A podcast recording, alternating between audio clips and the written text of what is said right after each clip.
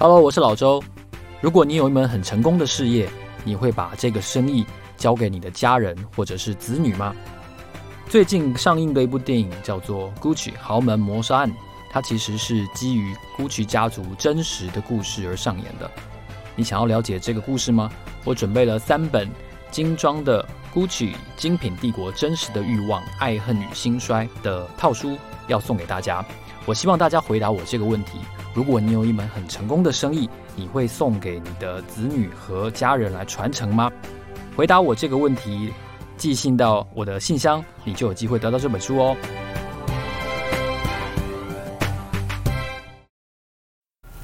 欢迎收听 Money Talk，我是老周，这是一个介绍商业新闻、分析投资趋势，还有偶尔也和来宾聊聊人生故事和价值观的 Podcast。你可以在各个平台找到我们。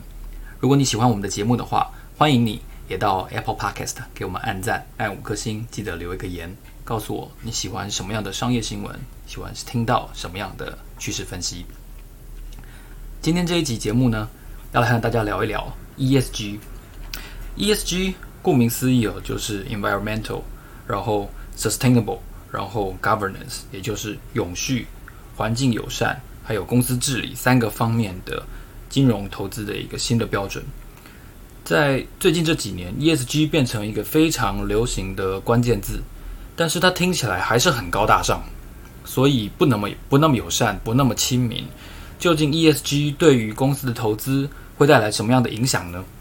今天我要来跟大家介绍一个比较有趣的例子哦，就是巴菲特的股东会，在五月初结束的这个巴菲特的股东会里面呢。其实上演了一个不大不小的尴尬的争执场面，一边当然就是巴菲特跟芒格所代表的波克夏公司，另外一边呢就是贝莱德。贝莱德呢，它是全世界可以说是第一大的资产管理公司。目前根据调查，它控制的名下管理的资产哦，总值大概是九兆美元。我说的是九兆美元哦，所以。规模非常的大，它比其他家的资产管理公司，也比台湾的投信业者都大很多。所以这么大的一家资产管理公司，它相当于可观的这样子的发言权。不过在扑克下的股东会上面呢，就有出现了一个议案，是巴菲特和贝莱德这两边意见不合的情况。发生了什么事呢？贝莱德在这次股东会二零二一年的投票当中，支持了两项股东的提案。贝莱德要求这两项提案是这样说的：巴菲特的这个公司哦，这个波克夏必须要公布他旗下很多控股的公司子公司的业务里面哦，他们这些子公司如何管理未来的气候风险，还有公司多元化经营，可能就是包括像种族的多元化啊。然后像是一些哦，可能是身障人士的禁用等等这样子的多元化，要披露这两项资讯哦，一个气候风险管理，一个是公司经营团队的多元化这两项。但是呢，这两个提案都没有通过哦，就是台湾很多股东会投票啊，哦，很多这个外部股东提案都不会通过，这是很正常的。但是我要提醒大家，波克夏是全球前十大哦，这个这个规模非常大，市值总值非常大的一家公司。它的市值最新的市值呢，已经来到了，已经来到了十七点五兆左右的新台币哦，十七点五兆。那这个数字呢，已经比台积电还多了。因为依照最新的资料来看的话，台积电的市值大概是十五兆。所以你看，波克夏这么大的一家公司，哦，这个它的市值已经来到十七点五兆。好，那这这两项关于 ESG 的提案得到多少支持呢？得到了百分之二十五的投票，就算你说哦，很多很多这个股东他都不参加投票啊，没错。但是全世界前十大市值公司的股票，在股东会的时候，有四分之一的股东支持 ESG 的提案，反而这个 ESG 提案都没有通过。诶，这个就很有趣喽。这凸显一件什么事情？凸显。巴菲特或者说波克夏公司在巴菲特跟芒格的意志管理下，没有外部资产管理公司那么重视 ESG。诶，这很有趣嘛，对不对？因为贝莱德的回应是说，波克夏海瑟威公司并没有适应一个 ESG 对于公司业绩更加重要的世界。这句话说的有点绕口，但是你稍微思考一下，其实这句话说的很重。如果用白话来说的话，这句话意思就是说，波克夏海瑟威大归大，但是他们不不知道，他们不知道 ESG 在未来的世界已经非常的重要。哦，为什么贝莱德会会做出这样子的回应？而且，其实我跟大家说明一下，ESG 的资讯的披露，不是只有贝莱德一家很重视而已。其实，在这一次的投资人的股东大会里面，许多的资产管理公司、许多的外部机构法人都投票支持扩大而且深度的披露破克夏海瑟威的 ESG 治理，但是他们都被巴菲特给否决了，这一点呢，真真的蛮特别，因为在全世界的投资人当中，其实巴菲特是一个神一样的崇拜，这个不不需要我再多讲，不需要这一集节目来解释。所以你看，贝莱德揭竿而起，全世界第一大的资产管理公司，还有谁支持他呢？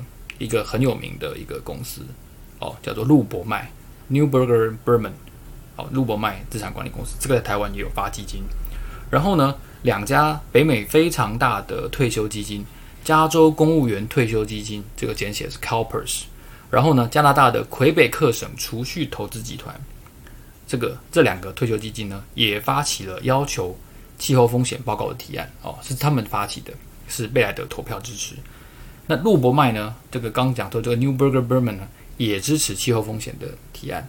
而且同时，路伯麦还对一些独立董事。投下了反对票。路伯麦认为啊，波克夏海瑟威的董事会不够独立。哇，这个指控就很严重了。因为你想想看，巴菲特会会做一些损害公司的利益的事情吗？不可能。可是路伯麦竟然敢说波克夏公司的董事会不够独立，这这个这个议案哦，而且还得到了贝莱德的支持。他也反对波克夏有两个董事董事。要继续连任，当然他没有通过，贝莱德失败了，两个董事还是连任了。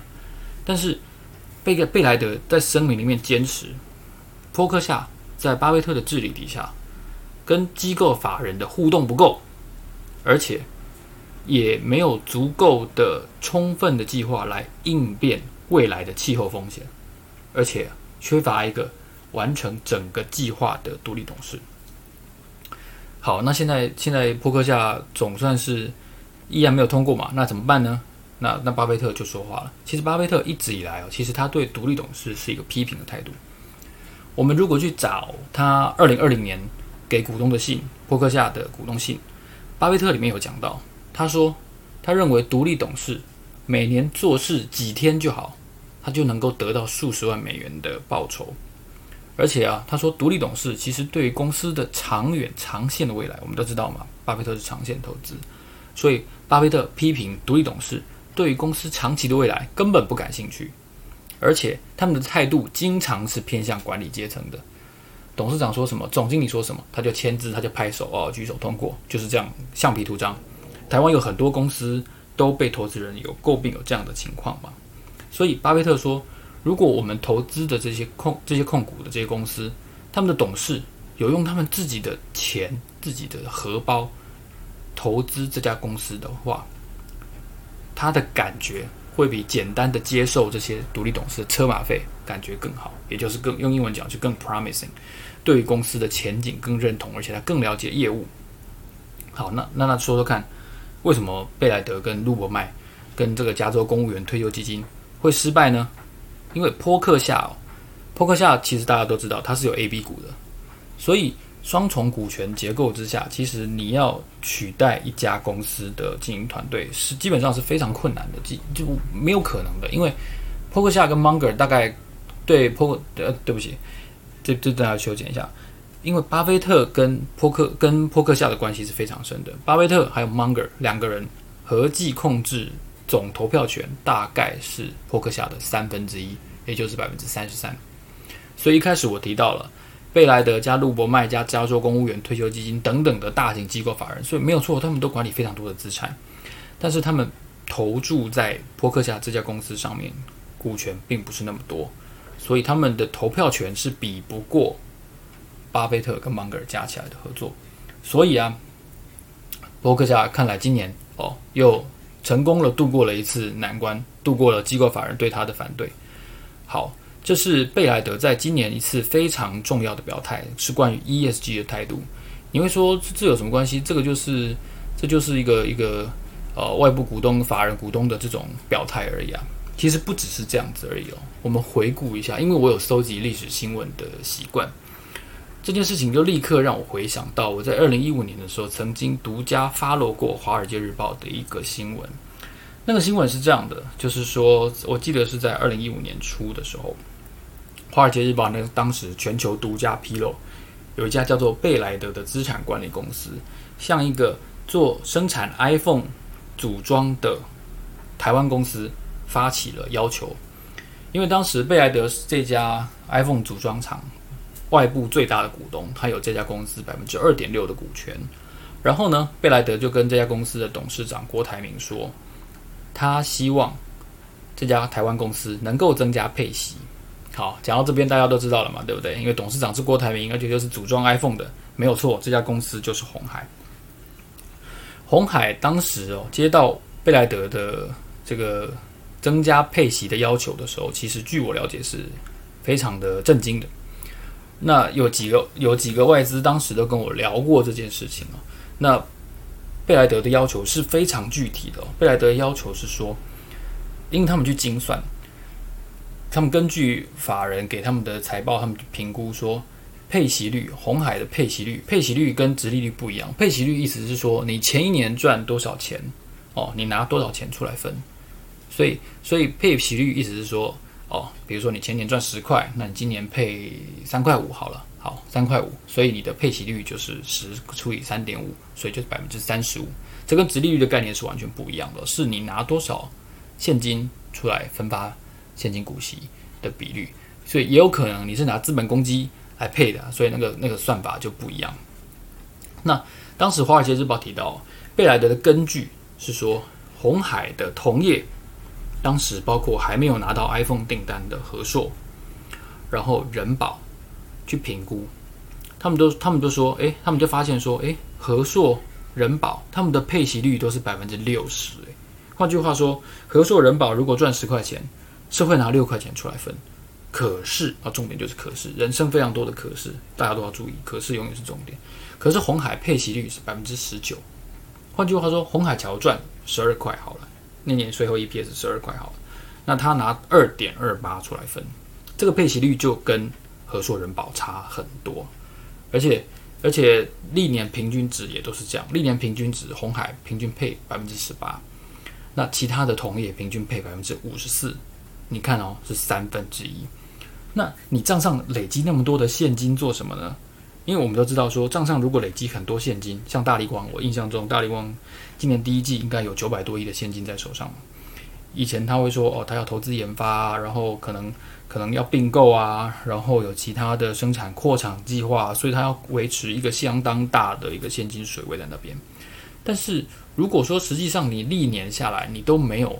一个非常大的诟病，或者是非常大的扩张的话，你账上有那么多的现金，是一件很奇怪的事情。台湾的投资人对于长期不发现金股、不加发现金股利，然后对于那些又不做诟病，然后就是不断的囤积现金的公司，异常的宽容。我必须说，异常的宽容。这种行为在在香港、在在美国都是有可能被那种维权投资人、那种 activist investor 给挑战的。他们会大买你的股票，然后会告诉你说：“你为什么不加发股息？你账上有那么多现金，你又不研发，又不诟病，那你又不分给我们，你囤积那么多现金到底干什么？你这样就是浪费投资人现金的效率啊！而且不要忘记哦，台湾的这个税制，公司法税制，保留盈余是要课税的哦。那你你你你还平白的让政府赚钱，你到到底是为什么？那红海在二零一一五年的时候就遭遇到了这样子的一个贝莱德的挑战，当时贝莱德是。他二点六的百分比的最大股海外股东，他要求，他认为说，当时哦，鸿海账上现金大概是一百七十亿美元，所以大概是五千多亿新台币，所以要加发这个部分的现金股息。那当时鸿海当年并没有明显的动作，而且说实话，就像我刚才提到的，这种维权、维护权益的股东的行动，其实在亚洲是非常少见的，特别在台湾，台湾是非常少见的。台湾你的董事会，你在股东会要提案，有有有一个什么样基本门槛？有啊，你持股要到一趴以上。哇塞，就算你自己一家很小的上柜公司，持股要到一趴，可能都要上千万的投资。所以，所以这先天就已经限制了你想要表达权利的这个需求了。所以，所以贝莱德，你看他有二点六，对不对？他当然有资格提案了。所以，所以贝莱德就在这样的背景下，提出了这样子的维护权益的行动。所以那个时候，不要不要忘记，就那个时候其实。贝莱德也也不孤单。那个时候，荷兰养老退休基金哦，简称 PGGM，还有另外一家欧洲的资产管理公司叫做 APGS Management，他们联合贝莱德一起向红海精密施压。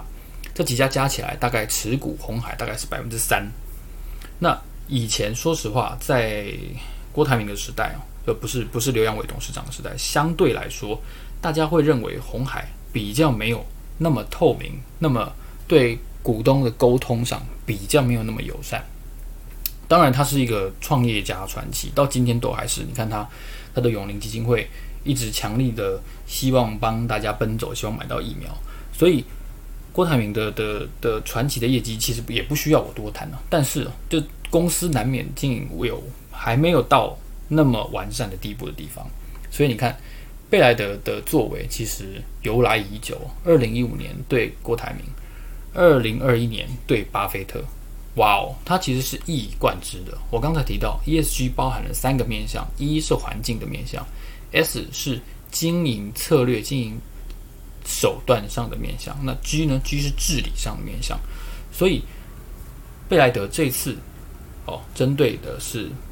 巴菲特在波克夏公司，比如说关于气候风险，这个是环境一；然后呢，公司经营多元化哦，这个是治 G，应该是治理的部分。所以他提出了相当完整的一个关注跟呼吁。不过哦，在巴菲特这边他是铩羽而归的，他是投票是没有过的。但我们也必须注意一下，当年二零一五年的时候。贝莱德对鸿海提出这样子的要求啊，其实他是得到一个相当善意、相当正面的回应的。怎么说呢？怎么说奏效呢？其实你看哦，其实鸿海的鼓励政策，以往其实有一段时间哦，当然是高配息的。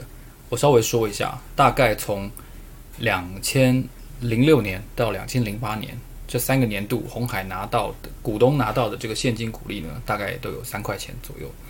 但是从金融海啸之后呢，红海的现金股利的政策有一个相当明显的改变，也就是大概从二零零九年到二零一四年这六年期间，每年大概都只有最高两块，不然就是一块，大概在一块到两块之间都没有高过这个数字。那很巧合的，就在贝莱德发难了之后，他要求这个配息率要提高了之后，很巧合的，二零一五年开始，红海的股东拿到的现金。股利明显的增加，我跟稍大家稍微解释一下：二零一五年红海配现金三点八块，二零一六年配四块，二零一七年四块五，二零一八年少一点两块，二零一九年呢四块，二零二零年四块二，好，二零二一年今年要配四块，而且从二零一六年开始，红海就没有再配过股票股利了，然后中间他还曾经减资过一次，不知道大家记不记得？所以。其实这样看下来，二零一五年真的是一个非常大的一个转折点，因为在此之前呢，红海的现金股利从来没有超过三块，最高的时候就是零六到零八，每年三块，一共持续了三年。然后呢，二零一五年就在外部股东发难了之后，哇，整个整个配息政策完全改变，一口气直接突破三块，来到三块八，然后接下来还要到四块，最高到四块五。那以前大家不要不要忘记，有以前在在这个。郭党郭董还在还在的时候，他的鼓励政策是怎么决定的？通常都是在在临时动议的时候，阿土伯就会出现，阿土伯就会上来褒扬公司经营团队几句，然后呢，他就会说今年这样，安内他就用台语说，安内配伤旧了哈，啊加加金一扣两扣啊，加加加 double 啊，安内刚好，然后大家台下哦，好好好，全部鼓掌，然后鼓掌通过，然后郭董呢就顺势而为。顺水推舟哦，就说我们要加个哦一毛两毛三毛，意思一下就这样子。但是你看外部股东发威哦，那个国威力果然这爆炸半径果然是不一样的。手上有二点六趴的股东跟你说，我们算过了，你的现金绝对可以配更多，是这么多这么多，而不是你给的这样子，这样太少了。这个精算过后，这样提案的威力真的是相当大。所以我们也看到贝莱德他一直以来。的确是站在一个非常重视 ESG 的立场，他对郭台铭如此，他对巴菲特也如此。那从这整件事情哦，从郭台铭到巴菲特，巴贝啊，对对不起，这边要稍微修订一下，从贝莱德哦对巴菲特，然后到贝莱德对郭台铭，我们可以学到一些什么东西呢？在这边呢，我也跟大家说明一下。第一个，我们学到三呃三件事情。第一个，ESG。它已经不是一个口号，它是金融业现在非常重视落实到实际投资持股的一个根本的准则。上市公司只要你到一个规模啊，当然不要太小的上市公司，只要你到一个规模，如果你是图具形式，甚至你做的是一些危害社会秩序，或者说一些一些呃。不道德的生产的行为，或者比如说污染啊，哦，比如说一些一些种族歧视啊等等这样子的行为的话，只要你到一个规模，你一定会被发现，你一定会被踢爆，只是人家有没有选择要踢爆你而已。那这你看哦，巴菲特哦跟红海，其实这这么多年来，这两家公司是高速成长的典范，真的是典范，他们的业绩都相当的不错，这是没话说，这是客观来说确实如此。那那。如果你是一家正在掉单、正在亏损、正在衰退的公司，而且很不巧的，你的公司又做不到 ESG 最基本的要求的时候，对不起，你一定会被维权投资人挑战，被那些 activist investor 大举买入你的股票，去去要求、去逼迫你改革，去做出这样那样的改变。其实这样的例子在台湾是很少见，在香港、在美国，特别是在美国已经非常多了。台湾我觉得是一个。我常常讲哦，像是达尔文进化论里面哦，这个说加拉巴哥群岛中一个非常独特的一一只象龟，台湾金融市场这是一只非常独特的象龟，它的市场没有大到那些 activist investor 想要进驻的程度。哦，好，这是第一个学习点。你如果不够 ESG 不够治理水准的话，你一定会被盯上。第二个是什么？第二个是慈善捐赠啊，净滩。这些事情，这些好人好事啊，这些好人好事，这些行善，不是 ESG，这些只能叫做慈善，只能叫做行善。真正的 ESG 哦，我们听完了郭台铭的例子，听完了巴菲特的例子之后，我感觉我的我的心得是，ESG 治理比较像是日文里面有一个单字叫做改善，叫做 Kaizen，Kaizen 就是是什么呢？是日新又新嘛，哦，是持续下去，不断的精进、精进生产秩序的一个一个意思。那同样的，ESG 其实也是如此，它是根据环境友善，然后永续经营，然后呢，全方位的严格治理这些标准，去要求一家公司。没有公司一开始是完美的，很多很多公司都都有很多的缺点，人的缺点、资产负债表的缺点，然后然后然后业务的缺点。但是你有没有持续去改进它？这是一个非常重要的事情。你能够让利害关系人、让股东、让员工、让公司所在的社区受益，哦，这是一个非常重要的持续改善的诚意跟决心。那当然，巴菲特因为他有双重股权这个这个加持哦，他跟芒格他基本上是不可能被打败的，他的决策也无法被更改，所以呢，他大可以继续维持他现在的经营的模式。但是未来他的经营团队，就像，就像这个这个，就像这个呃，对不起，这边要修剪一下。就像贾伯斯死掉，交给库克之后，原来苹果都不配息的啊。贾伯斯不是说他最讨厌发现金给股东吗？但是到了库克，他也不得不跟外部的股东妥协，也开始配现金了。所以下一任的经营者。会不会像巴菲特一样这么决绝，这么跟机构投资人保持距离？我是有疑问的。好，那最后一个学习点呢？最后一个学习点就是 ESG 对社会、对股东到底有没有帮助？这答案很明显，当然是有帮助啊，而且帮助很大。废话，红海股东同样是一张的股东，你这几年比以比以前多拿到多少钱？这是谁的谁的功劳？这是贝莱德的功劳啊！如果他不提案的话，你以为阿土伯每年都上台能够帮你争取到这么多钱吗？不可能的事情。所以 ESG 对社会有没有意义？绝对是正面的注意，因为这些现金，如果他们不是经过精算，然后跟同业一个非常彻底比较，然后跟公司直接提案。作为一个大股东，直接向公司施压的话，通常公司是不会把这么佛心把现金赔给你。那不管你要存股、存红海，不管你要投资其他，你要买零零五零买其他的，或者是你要拿来过生活都可以啊。所以你看有没有贝莱德？贝莱德有没有提案？有没有差别？有差别，差很多啊。所以啊，你说 ESG 对这个社会有没有帮助？哇，帮助太大了。所以今天这期节目，我就告诉大家，从贝莱德呛郭台铭、呛巴菲特来看，ESG 已经不再是口号，是一个非常流行而且竞争非常激烈的一个现实。如果你喜欢这期节目的话呢，邀请你在 Apple Podcast 给我一个留言，告诉我你想要听到什么样的商业新闻，你想要听到什么样的趋势分析，或者是你想要邀请哪一位来宾来到老周的 Money Talk。因为在疫情的关系呢，我没有办法到录音室录音，所以现在都还是透过远距录音的方式，音效相对是有差别的。但是我还是非常谢谢你听到这里，因为我很期待跟大家增加互动，所以呢，记得务必给我一个留言。我是老周，老周的 Money Talk，让我们下集见，谢谢，拜拜。